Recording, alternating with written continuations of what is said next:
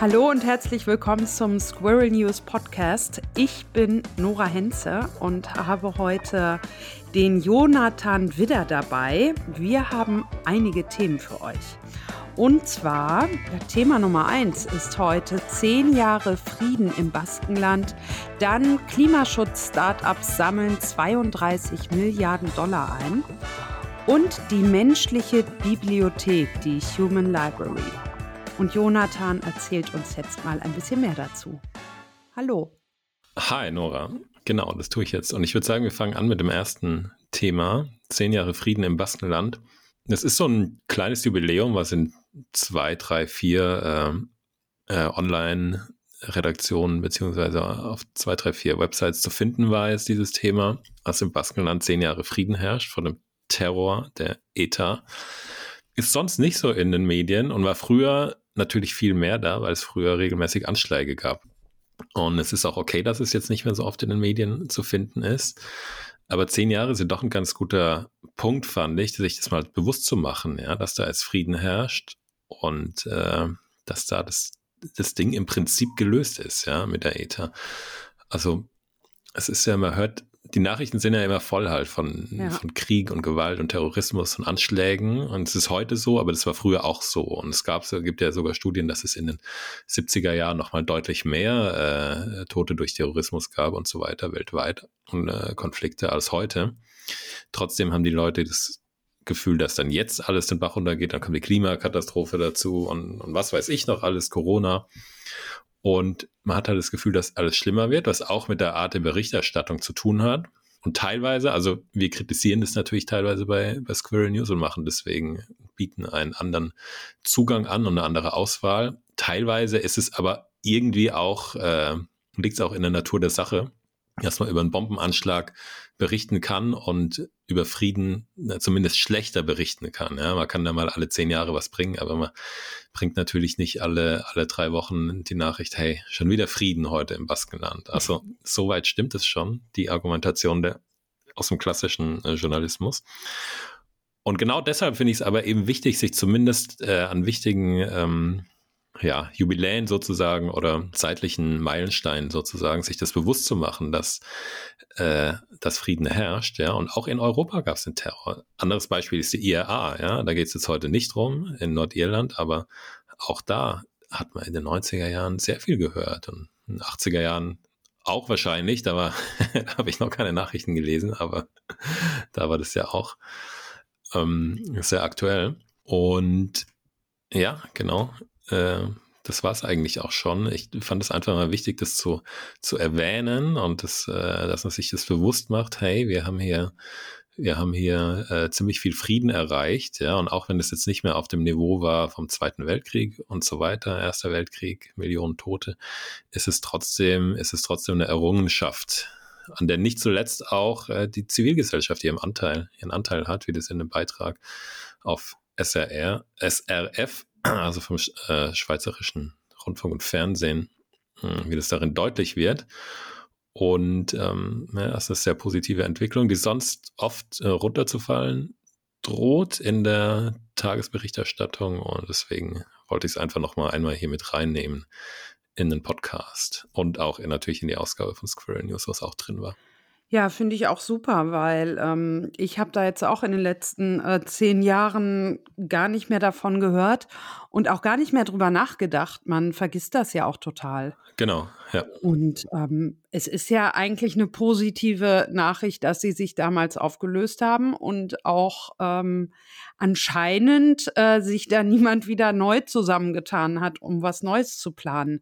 Das kann ja auch immer passieren. Genau, das kann theoretisch passieren, aber also nach, ja, ich bin auch kein Experte, aber so wie es hier in den, in den Beiträgen äh, rüberkommt, waren die einfach am Ende, ja. Also die Leute hatten irgendwann äh, keinen Bock mehr ständig auf Tote, ja. Also es gibt ja äh, Separatismus kann ja trotzdem noch irgendwie ein, ein, Wunsch sein in der Bevölkerung. Wir haben ja auch in Katalonien, Katalonien in Spanien, was mehr oder weniger gerade nebendran ist, hatten wir auch in den letzten Jahren da immer wieder große Auseinandersetzungen.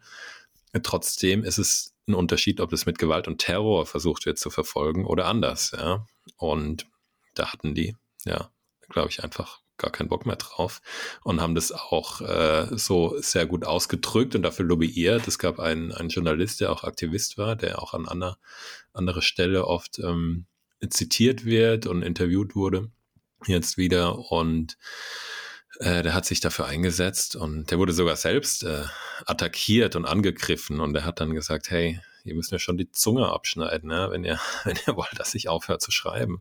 Das ist natürlich auch äh, ja sehr äh, soll man sagen, mutig, wagemutig, trotzig, stark und kämpferisch ist. Das schafft sicher nicht jeder, aber auf jeden Fall ähm, er war quasi dann die, ja, die, die Stimme oder eine wichtige Stimme der Zivilgesellschaft und hat es ähm, geschafft, äh, Druck zu machen, Bewusstsein zu schaffen, auch mit friedlichen Demos und Mahnwachen und so weiter. Und ja, erst gab es dann einen Waffenstillstand, auch, äh, glaube ich, bei einem internationalen Gipfel, internationale Initiative. Und irgendwann 2018 haben die sich aufgelöst. Und ich schätze, dass die dann auch einfach den Rückhalt verloren haben in der Bevölkerung. Und sowas ist ja auch ganz wichtig, damit es dann weitergehen kann oder auch nicht weitergehen kann. Ja, wenn man merkt, die Bevölkerung will eigentlich nicht mehr, dann willst du selber auch irgendwann nicht mehr. Ja, du machst es ja nur, um die, die Leute zu befreien und irgendwie vielleicht auch der, der Held zu sein auf einer Bewegung und, und nicht irgendwie der, der Depp zu sein, der nur, nur einfach so Leute umbringt. Also so schätze ich das jetzt mal ein aus der Perspektive des Freiheitskämpfers. Ja. Gut, gehen wir gleich weiter, würde ich sagen zum mhm. nächsten Thema. Klimaschutz-Startups sammeln 32 Milliarden Dollar ein. Das ist natürlich eine sehr aktuelle Sache einerseits, äh, da ja jetzt die äh, UN-Klimakonferenz gestartet ist.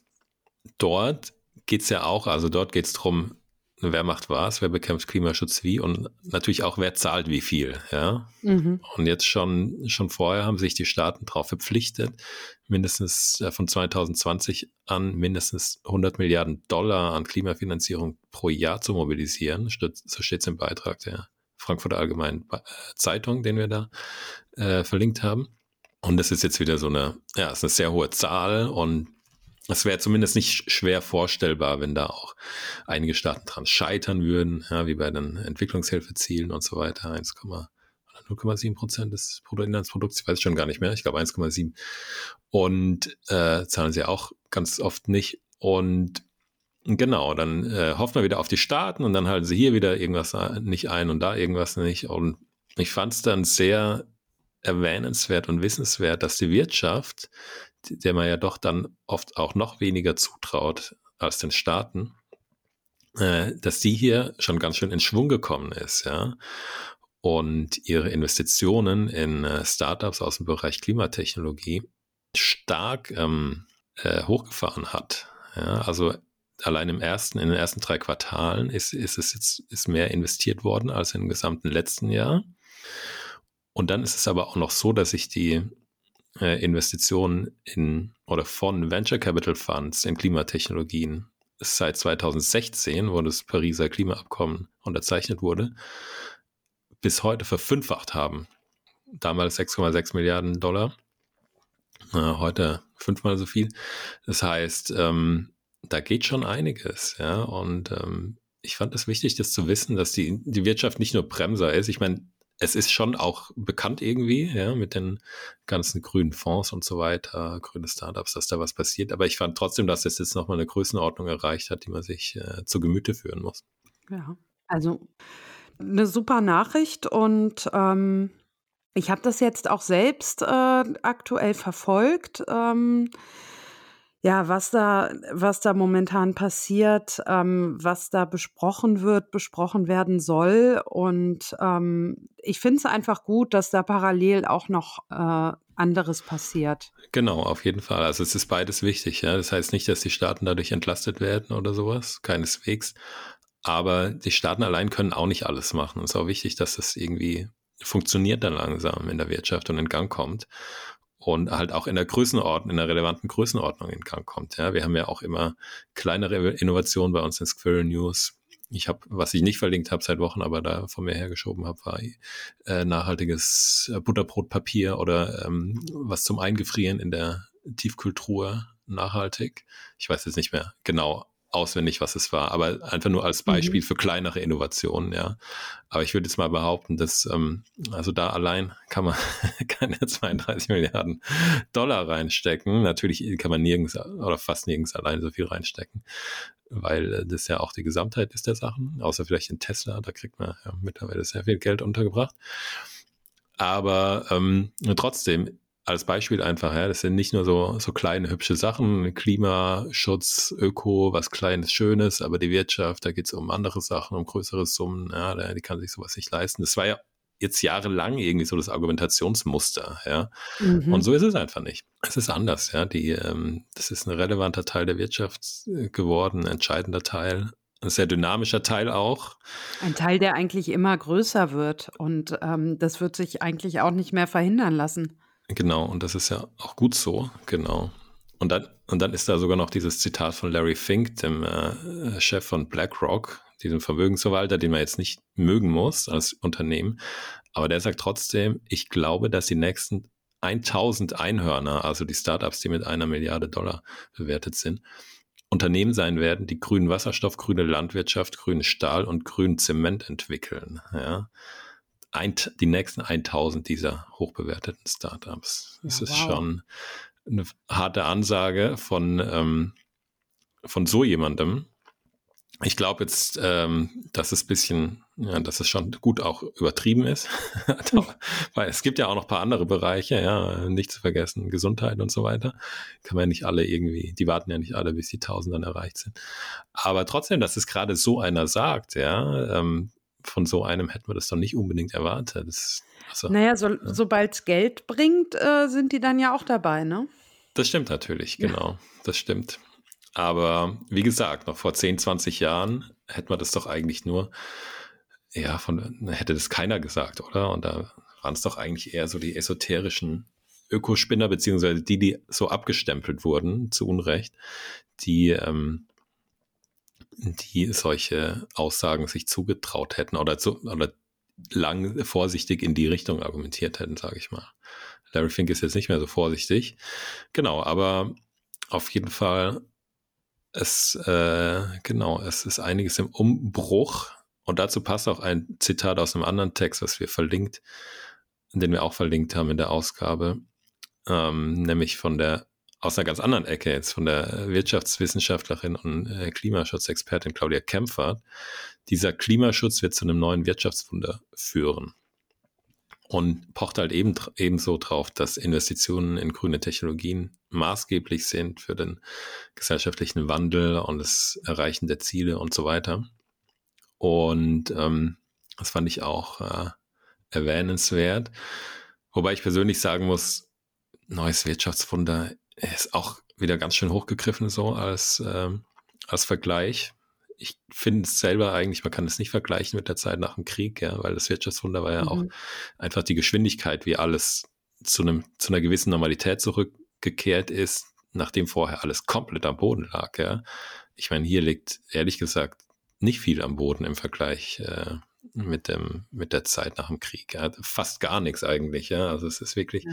das, was, worüber wir uns heute beschweren, ist eigentlich ist ein Witz im Vergleich äh, zu der Zerstörung 1945. Deswegen finde ich auch umgekehrt, das mit dem Wirtschaftswunder ein bisschen übertrieben, weil ähm, wir sind schon auf einem hohen Niveau und deswegen, äh, ja, muss man, ist es eigentlich für mich gar kein Wunder, wenn das funktionieren wird, sondern es wird einfach mal höchste Zeit, ja, dass man, dass man das alles macht und durchzieht mit diesen äh, grünen Technologien und so weiter. Genau. Und jetzt das dritte und letzte Thema zu einem ja, äh, sehr interessanten Projekt, nämlich der, der menschlichen Bibliothek oder der Bibliothek der menschlichen Bücher, in Anführungsstrichen. Ähm, was kann man machen? Man kann menschliche Bücher ausleihen. Und es sind tatsächlich, also es sind keine Bücher, die äh, laufen können und äh, reden können, beziehungsweise umgekehrt schon. Aber es sind Menschen, äh, die mit einem sprechen. Man kann die quasi, naja, bestellen. Und dann kommen die zum Treffen und sie erzählen einem was über ihr Leben. Und oft sind es Menschen aus äh, Gruppen, mit denen man sonst nicht so viel zu tun hat, die äh, vielleicht auch Diskriminierung erfahren oder über die auf jeden Fall Vorurteile zirkulieren. Zum Beispiel äh, ein Mensch mit Behinderung oder eine Transperson oder ähm, es können aber auch ja einfach äh, eine Oma sein und noch ganz viele andere verschiedene Gruppen in einem äh, Text im SZ-Magazin, auf den wir uns beziehen. Da geht es um einen tätowierten ehemaligen amerikanischen Ex-Soldat, der durch seine vielen Tätowierungen auch dann äh, Leute verschreckt hat und die haben Angst vor ihm und dann erzählt er, ja, wie das so ist, das Leben. Ähm, es können ganz verschiedene Sachen sein, aber wir alle wissen ja, es gibt äh, viele Gruppen, über die wir vielleicht selbst Vorurteile haben oder wir wissen, dass andere Vorurteile über sie haben und in den Gesprächen werden die halt ziemlich schnell abgebaut. Und in einem anderen Beitrag, in einem äh, Podcast bei der BBC, den wir in unserer englischen Ausgabe auch verlinkt haben, da geht es eine halbe Stunde um dieses Projekt, was in Kopenhagen ursprünglich gegründet wurde, aber auch in ganz vielen anderen Ländern mittlerweile existiert, sogar in Bangladesch, aber auch in München gibt es sowas. Hm, da erzählen die, wie, ja, was das für in kurzer Zeit für positive Gefühle auch auslöst bei den, bei den Menschen. Ja? Also die gehen da rein und haben Skepsis, Angst teilweise, sind sich unsicher, soll ich das wirklich machen? Und dann gehen sie dahin und teilweise liegen die sich in den Arm, Armen danach, ja. Also es ist schon, schon erstaunlich, wie das so ist. Gerade mit Leuten, halt, die man nicht so kennt oder die aus einer, einer Gruppe gehören, äh, mit der man sich nicht so wohlfühlt oder nicht so gut auskennt, nicht so sicher ist einfach. Von daher ein sehr interessantes Projekt. Und äh, Nora, was sagst du denn dazu? Wie findest du das? Ich finde, das ist eine super Idee ähm, weil das ja auch wirklich äh, Gruppen sind, sage ich mal, die sonst vielleicht im normalen Leben gar nicht so aufeinander treffen. Ähm, und genau deshalb auch die Vorurteile existieren ähm, und ins Gespräch kommen, ist immer das Wichtigste, um äh, ja, um kommunizieren zu können, um den anderen verstehen zu können. Und ähm, ja, also eine tolle Idee. Äh, ich weiß noch nicht, wie es passiert, wenn, äh, also was passiert, wenn bei jemandem die Vorurteile wirklich zu stark sind und es dann zum Streit kommt. Äh, also so wie ich jetzt das Gefühl habe, nach allem, was ich ge gesehen und gehört und gelesen habe, kommt es da eher nicht dazu. Ja, weil die erzählen ja aus ihrem Leben. Die erzählen, es geht jetzt nicht unbedingt um, um politische Streitfragen oder sowas, was soll hier und hier passieren, mhm. sondern die erzählen einfach mal ich bin so, ich bin im falschen Körper geboren worden und ähm, so habe ich mich gefühlt und dann, das war ist aus dem BBC-Podcast, da hat dann jemand gefragt, wann äh, hast du das äh, zum ersten Mal gemerkt und so weiter, ja, und ähm, wie, ähm, heißt ich, irgendwelche körperlichen Sachen noch. Also da kann man sich eigentlich zum, man kann nicht immer streiten, aber eigentlich kann man sich da gar nicht so gut streiten, weil die Person einfach mal beschreibt, wie, äh, wie sich ihr Leben anfühlt und warum sich was entwickelt hat, wie sich es entwickelt hat und so weiter. Das heißt, ich, also, ja, habe davon Streit eigentlich wenig mitbekommen und, ja. ja. Ja, und mir fiel auch gerade ein, die Leute, die äh, sich dafür anmelden und daran allgemein interessiert sind, ähm, sind wahrscheinlich auch in erster Linie Einfach nur, also sind wahrscheinlich in erster Linie einfach nur interessiert und ähm, haben gar kein Interesse daran, irgendwie groß in den Diskurs zu gehen, sondern oder ähnliches, genau. sondern möchten da, einfach mehr darüber erfahren. Und dann können sie ja immer noch diskutieren, genau, aber das ist dann nicht unbedingt, äh, ist dann nicht unbedingt Streit. Ja. und es gibt anscheinend ab und zu auch Leute, die einfach dann nur abhetzen wollen, solche Hater, aber die werden dann halt ausgeschlossen. Ja? Also wer, wer sich gewalttätig oder beleidigend verhält, der ähm, der darf dann halt irgendwann nicht mehr mitmachen. Da gibt es schon auch Regeln. Man muss nicht alles zulassen. Die, die menschlichen Bücher kriegen auch so eine kleine Grundausbildung und lernen dann Grenzen zu setzen, was ja auch wichtig ist, weil man will auch nicht, also mhm. ja, dass die einem zu nahe kommen, sondern man will auch selber irgendwie steuern, ähm, was man preisgibt.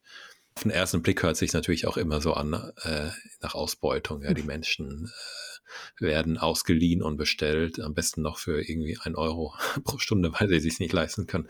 Und und müssen dann äh, ganz private Dinge preisgeben. So ist es natürlich nicht. Die machen es freiwillig. Die bekommen auch absichtlich kein Geld dafür, damit eben nicht äh, der wirtschaftliche mhm. Druck sie da bringt, dazu bringt, äh, äh persönliche Sachen freizugeben, preiszugeben.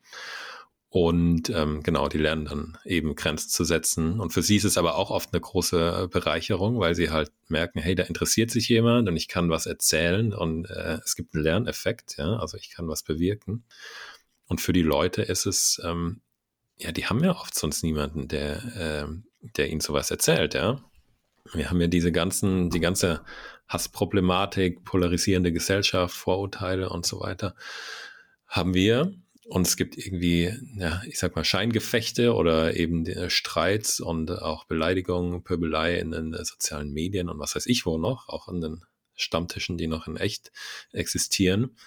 Aber ähm, das dreht sich ja weitestgehend im Kreis. Ja? Also da kommt man ja nicht unbedingt weiter. Ja. Da ist ja nicht, äh, genau. setzt du dich ja nicht mit Leuten auseinander, um die es geht, ja, direkt mit denen. Und das ist ja eigentlich genau das Problem. Die Filterblasen und die ähm, die eigenen äh, Gruppen auch, wo du nicht rauskommst und wo du auch früher irgendwie im Dorf nicht unbedingt rausgekommen bist. Ja, das ist jetzt meiner Meinung nach nicht nur einfach ein äh, Social Media Problem. Und es ist eigentlich, äh, ja, das hat man sich jetzt nicht in den letzten 200 Jahren oder sagen wir mal vor 200 Jahren nicht so bewusst gemacht, hey, äh, wir müssen raus aus der Blase, ja, unsere Vorurteile gegenüber anderen Volksgruppen zu, zu ähm, abzulegen. Wobei es gab natürlich immer auch Leute, die auf Reisen ge gegangen sind, auch äh, nicht zuletzt junge äh, Handwerker und so. Aber ähm, das war damals nicht auf die Art thematisiert wie jetzt. Würde ich zumindest mal behaupten. Ich meine, wer kennt die Diskurse von 1800? Sonst was schon. Ähm, genau, aber es ist äh, jetzt äh, genauso wichtig wie äh, sonst auch. Und ähm, solche Projekte sind eigentlich super, super Gelegenheit, um das mal zu machen. Ja? Und es das heißt zwar, es gibt es in München, ich habe das jetzt auch mal nachgegoogelt und habe da jetzt auch so was Kleines gefunden, aber ich finde, das sollte es noch viel, viel öfters geben. Das sollte es eigentlich in in jeder Stadt geben. In jeder, und jeder größeren Stadt, ja. Alle Schüler sollten wissen, dass es sowas gibt auch, ja. Und mhm. ähm, die, die, könnten auch mal in die Schulen kommen, ja. So einmal pro Monat kommt ein menschliches Buch in die Schule und dann fragst du die was.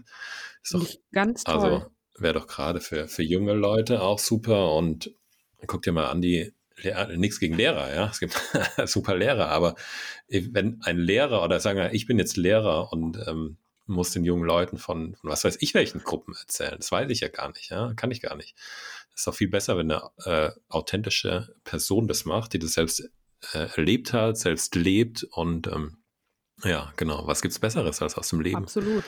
zu erzählen? Ja, also das fände ich schon gute Sache, wenn es noch sehr viel Karriere macht, dieses, äh, dieses Konzept, auch wenn es jetzt schon recht erfolgreich ist, wie gesagt, weltweit, aber ich denke, da geht noch einiges mehr. Und ich habe vorher jetzt bis vor ein paar Wochen nie davon gehört.